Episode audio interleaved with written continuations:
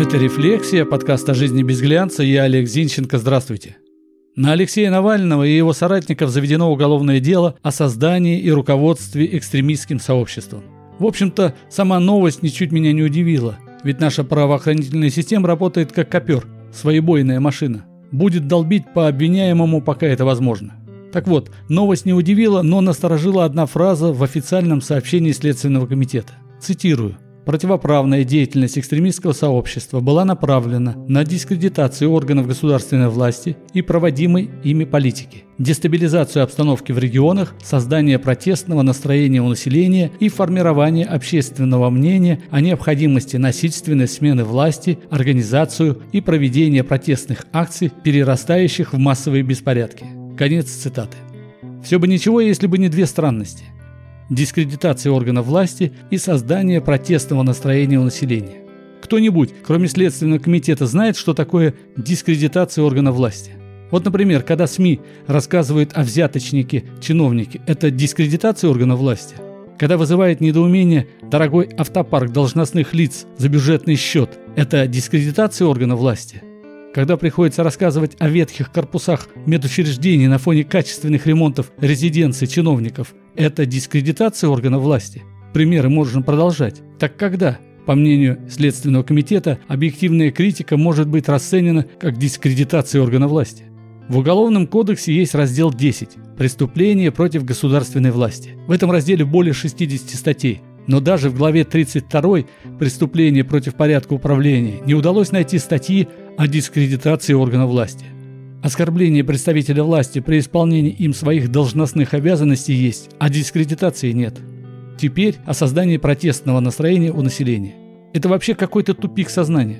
Ладно бы какой-то несведущий человек произнес, но это слова законников. Создание протестного настроения у населения.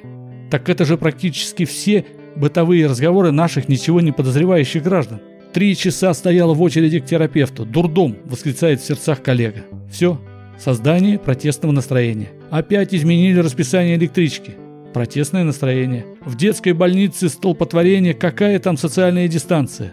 По такой-то улице не поедем, там, как после отступления немцев, воронки от взрывов остались, так никто их и не засыпал подведены результаты выборов и так далее, и так далее, и так далее. Короче, что бы мы ни говорили, о чем бы ни рассуждали, в большинстве случаев все это можно охарактеризовать как создание протестного настроения у населения.